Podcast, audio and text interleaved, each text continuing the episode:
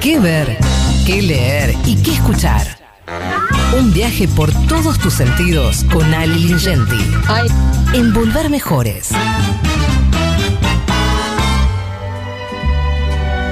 Hola Alejo, ¿cómo andás, hermano?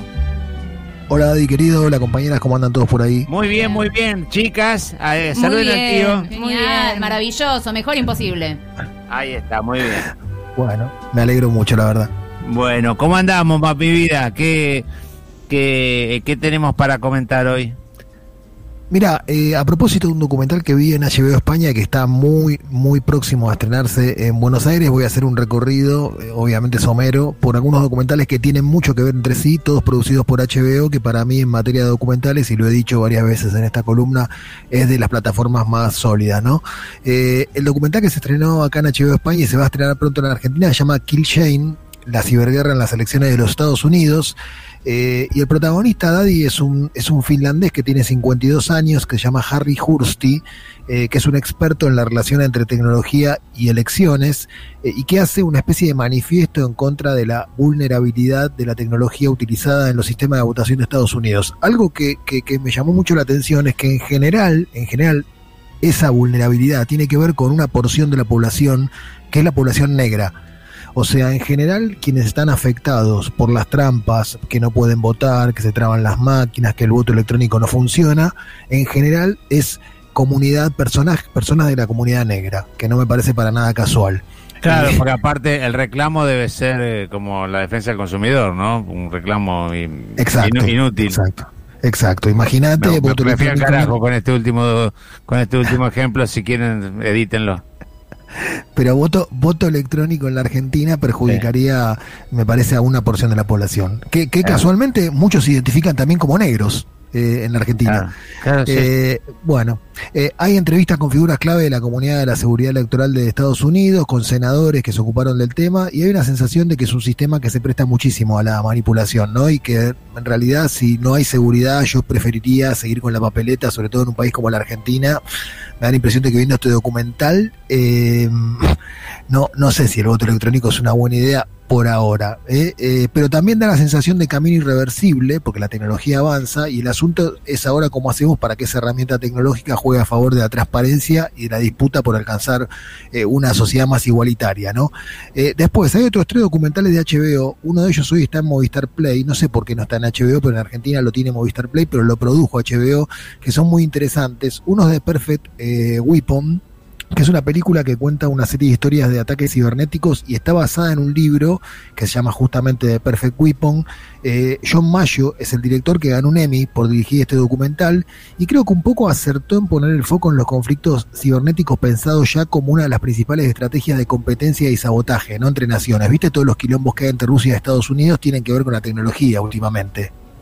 Eh, las elecciones que ganó Trump, eh, digamos, eh, con mucha atención puesta en el mundo digital, o lo que logró Jair Bolsonaro, obviamente tiene explicaciones múltiples, ¿no? Cómo jugaron los medios, cómo jugaron las iglesias Ujú. evangelistas, cómo jugó el Poder Judicial, sobre todo en Brasil, pero que también tuvo una estrategia muy aceitada de planificación de campañas digitales destinadas a difundir mentiras y a generar miedos. Hoy en la Argentina ese rol claramente lo ocupan Patricia Bullrich y esa especie de corso fantasma autotitulado libertario con Milei, etcétera.